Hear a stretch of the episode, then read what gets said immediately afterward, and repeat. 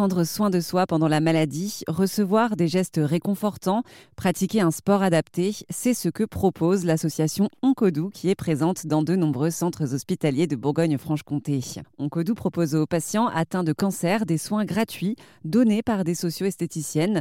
Ce fut le métier d'ailleurs d'Aurélie Fleury pendant huit ans. Cette association a été créée en 2009 par le professeur Pivot euh, dans le service de chimiothérapie à l'hôpital de Besançon, à l'hôpital Mingeot. Il s'est rendu compte que les patients euh, avaient des grosses difficultés, de grosses séquelles au niveau cutané.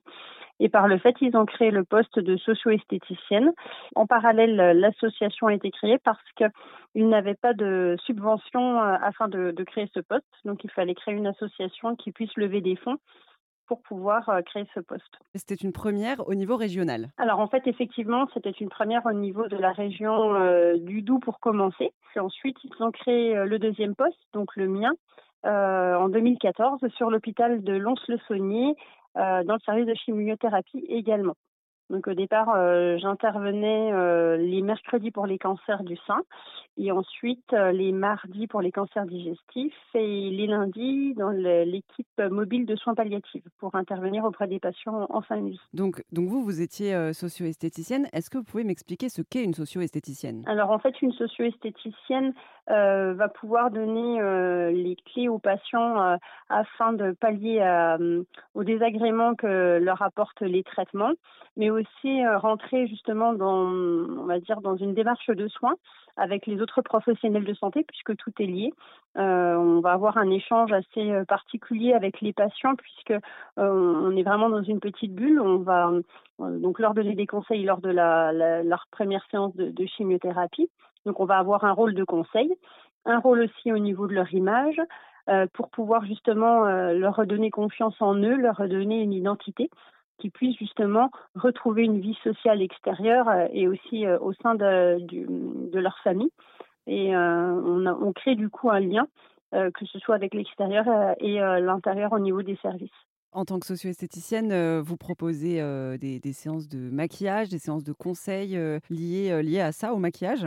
Effectivement, le maquillage va faire partie de cela, mais c'est pas vraiment le maquillage. Ça va être le conseil par rapport aux produits adaptés à leurs problèmes de peau.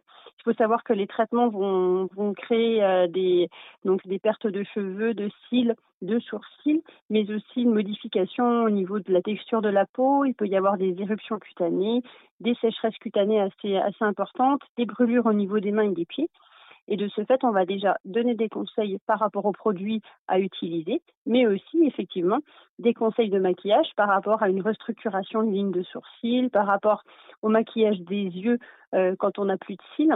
Euh, donc avec des crayons, des, euh, des fards crèmes, etc. Qu'est-ce que vous, vous conseillez donc aux femmes, euh, par exemple, qui sont atteintes de cancer et qui ont perdu leurs cheveux? Qu'est-ce que vous leur apprenez comme technique Alors déjà, on va déjà leur expliquer comment se, se passe, comment se déroule la, la, perte de cheveux, parce que ça ne se fait pas en une seule journée. Et puis il y a un protocole en fait qui va se faire selon le traitement, c'est-à-dire que la chute des cheveux peut intervenir au bout du dixième jour ou voire un peu plus tard. Donc on va déjà les conseiller, les diriger vers des professionnels euh, en socio-coiffure. Et puis nous, on va pouvoir euh, leur indiquer comment se maquiller avec des pochoirs, euh, leur expliquer exactement les comment dire des, traces sur le visage pour pouvoir redessiner les sourcils en équilibre sur le visage, leur donner des crèmes teintées, etc. On, va adapter les conseils aussi selon les personnes, parce qu'il y a des personnes qui ne se maquillent pas. Donc après, c'est vraiment les aider à retrouver un visage euh, lumineux et harmonieux. Si vous souhaitez faire un don à l'association Oncodou, tous les renseignements sont à retrouver sur notre site erzen.fr.